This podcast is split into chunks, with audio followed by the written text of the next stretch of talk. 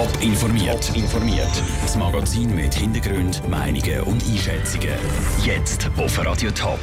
Warum die Krise bei der Nachrichtenagentur SDA jeden Radiohörer und Zeitungsleser betrifft und wie der Kanton Schaffhausen im Nachbarkanton Zürich wird junge und Familien abwerben. Das sind zwei von den Themen im Top informiert. Im Studio ist Vera Büchi. Dass in der Schweiz gestreikt wird, das ist selten.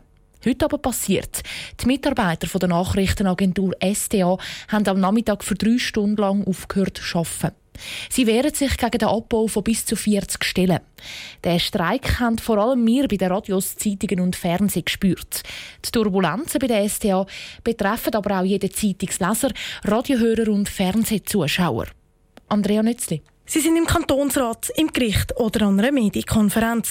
Sie sind die, die herhören und alle Infos so nüchtern schreiben wie möglich und dann an die Medien weiterschicken. So auch an Radio Top, wo dann darüber berichten kann. Die SDA-Mitarbeiter produzieren im Jahr so fast 200.000 Meldungen über Politik, Kultur und Sport.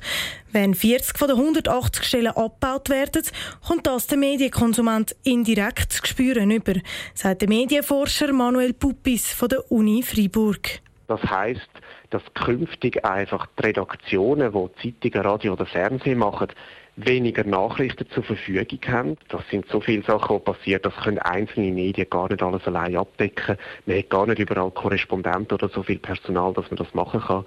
Und damit fällt jetzt ziemlich viel weg. Der Grund für den Stellenabbau ist, dass die SDA muss sparen muss. Vor allem, weil ihre direkten Kunden, also die Medien, auch sparen müssen.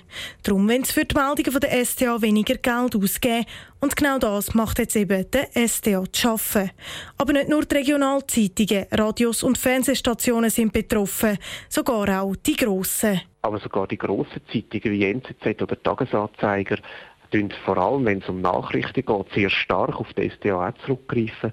Und das heißt, viele Ereignisse, die jeden Tag passieren, werden einfach nicht mehr vorkommen in den Medien. Meldungen über einen Drogenkrieg in Mexiko oder aber auch nähere Infos über ein Tötungsdelikt in der Schweiz.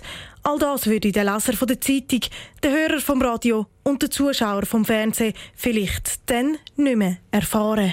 Der Beitrag von Andrea Nützli. Der Streik heute Nachmittag hat bis jetzt noch keine Früchte getragen. Die SDA-Leitung und das Personal haben sich noch nicht geeinigt. Die Angestellten haben darum schon angekündigt, dass es noch weitere Massnahmen gibt. Schaffhausen ein kleines Paradies. Mit dieser Kampagne hat der Kanton Schaffhausen neue Anwohner und Firmen anlocken.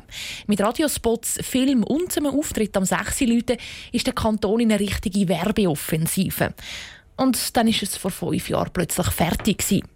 Um die Kantonsfinanzen aufzubessern, hat der Regierungsrat den Beitrag an die Kampagne eine Viertelmillion Franken im Jahr gestrichen. Jetzt nimmt er eine neue Kampagne in Angriff.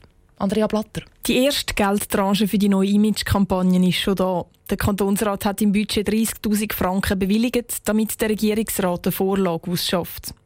Klar ist auch schon, wer mit der neuen Kampagne soll auf Schaffhausen gelockt werden Junge und Familien. Und zwar vor allem solche, die jetzt noch im Nachbarkanton Zürich wohnen, sagt der Regierungspräsident Christian Amsler. Da sind die Immobilienpreise noch attraktiv und darum ist es ja völlig klar, dass wir vor allem in dem Raum werben und nicht jetzt irgendwo in Stuttgart oder in Singapur oder in New York, weil da wäre ein bisschen vermessen, wenn man meint, dass ein New Yorker wegen einem Inserat von Schaffhausen dann auf Schaffhausen zügelt, aber ein Zürcher schon viel eher. Die alte Kampagne «Schaffhausen, ein kleines Paradies» hat auch Kritiker gehabt. Sie sei langweilig, hat es zum Beispiel geheissen. Auch wenn der Christian Amsler nicht ein Kritiker, eher ein bekennender Fan von dieser Kampagne war. Er betont, dass die neue Image-Kampagne ganz anders wird. Wie genau, das ist noch völlig offen, betont der Regierungsrat Ernst Landolt, der jetzt für das Ausschaffen des Projekts zuständig ist. Wir haben im Sinn, die Image-Kampagne so aufzugleisen, dass wir sagen, wir wollen mal gar nicht von uns her, was, was unsere Vorstellungen sind, ausgehen, sondern wir wollen mal einen Wettbewerb ausschreiben. Kreative Köpfe sollen mal ihre Ideen einbringen und dann wird eine Jury müssen entscheiden, in welche Richtung also es soll gehen, was eigentlich das beste Konzept ist. Und darum könnte es jetzt auch noch ein Zeit gehen, bis der Kanton Schaffhausen wieder in die Werbeoffensive geht und sich der Einfall oder das Klecki in Fernsehen und Zeitungen präsentiert. Der Beitrag von Andrea Blatter.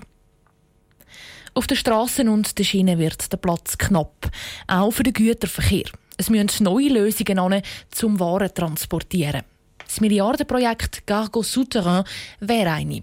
Darum beteiligen sich Detailhändler Migros und Coop und auch die Post am unterirdischen System.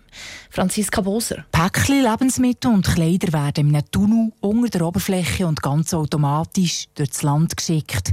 Das Projekt hat jetzt eine wichtige Hürde genommen. Für die Planung sind 100 Millionen Franken von verschiedenen Investoren zusammengekommen. Mit dabei ist auch die Migros. Für den Logistikchef Andreas Münch ist klar, dass die traditionellen Transportwege auf Strasse und Schienen müssen entlastet werden Wir müssen ja unsere Filialen zeitgerecht anliefern. Stauzeiten sind Kosten. Stauzeiten sind auch Aspekte, dass die Läden nachher nicht richtig alimentiert werden.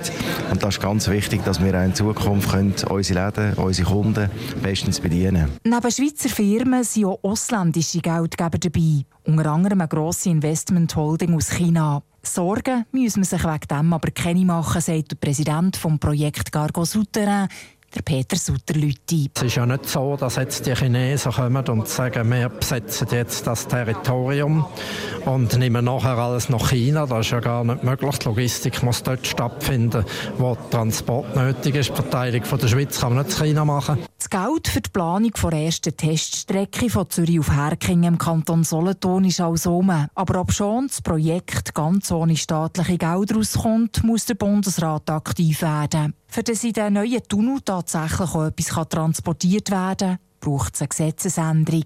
Alles, was heute gebaut ist in dieser Grössenordnung, ist öffentlich-rechtlich. Und da gibt es ein Eisenbahngesetz, ein Strassenverkehrsgesetz. Also braucht es ein neues Gesetz und wir brauchen die Bewilligung. Verkehrsministerin Doris Leuthard hat sich in einem Gespräch positiv zum Projekt geäussert. Das Projektteam gibt sich darum zuversichtlich, dass man Teststrecken bauen kann. Franziska Boser hat berichtet. Die erste Etappe von Cargo Souterrain, die zwischen den Kantonen Zürich und Solothurn, dürfte 3,5 Milliarden Franken kosten. Voraussetzung bleibt eben, dass der Bund grünes Licht gibt. Top informiert, auch als Podcast. Mehr Informationen gibt's auf toponline.ch.